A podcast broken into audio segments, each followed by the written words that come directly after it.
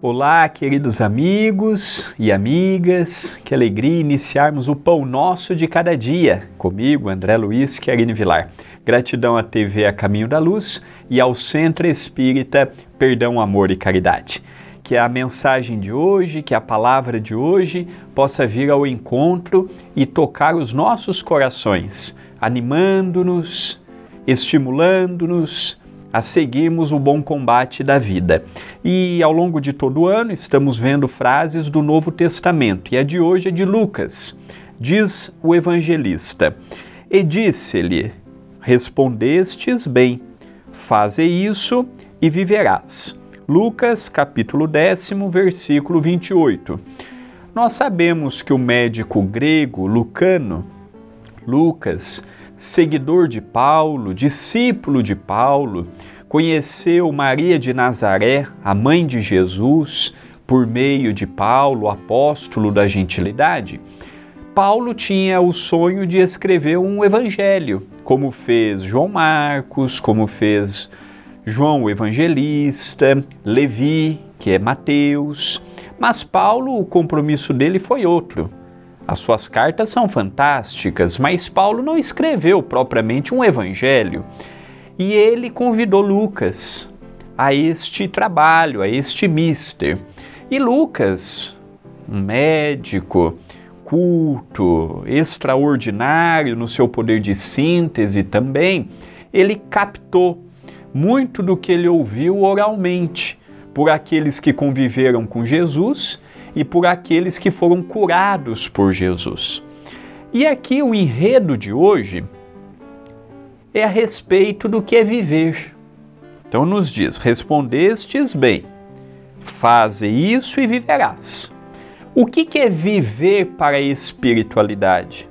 É não permitirmos que os vícios da carne entorpeçam as virtudes do espírito é não permitir que o egoísmo sobressaia em relação ao amor.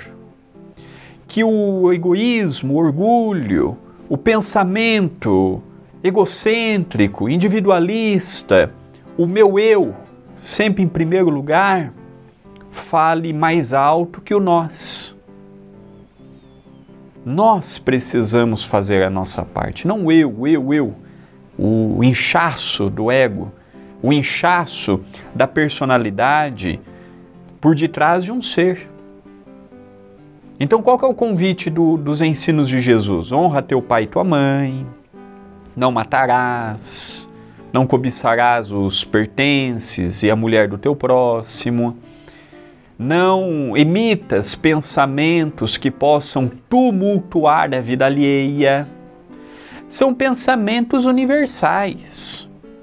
A mensagem de Jesus serve para o hindu, para o muçulmano, para o árabe, serve para todos. A mensagem de Jesus é universalista. A lei de amor não está circunscrita ao cristão. Faça ao próximo o que quererias que lhe fosse feito. Ajuda-te e o céu te ajudará. Amarás a teu Deus de todo o teu coração, de todo o teu entendimento, de toda a tua vontade, e o teu próximo como a ti mesmo. Perdoe para que Deus vos perdoe. Perdoe setenta vezes, sete vezes. São ensinamentos que, na teoria, são lindos, mas na aplicação são maravilhosos. O perdão liberta, o amor une, a caridade acaba com a desigualdade. A ajuda ao próximo é a ponte que constrói a felicidade. São ações que hoje nós temos condições morais, espirituais e intelectuais para vivermos no nosso dia a dia. Antes era um sacrifício se colocar no lugar do outro e ter esta vida a nível espiritual. Hoje a proposta é próxima da nossa realidade e já temos condições para exercer um mandato de amor quando encarnados. Esta é uma mensagem de reflexão. Pensemos nisto, mas pensemos agora.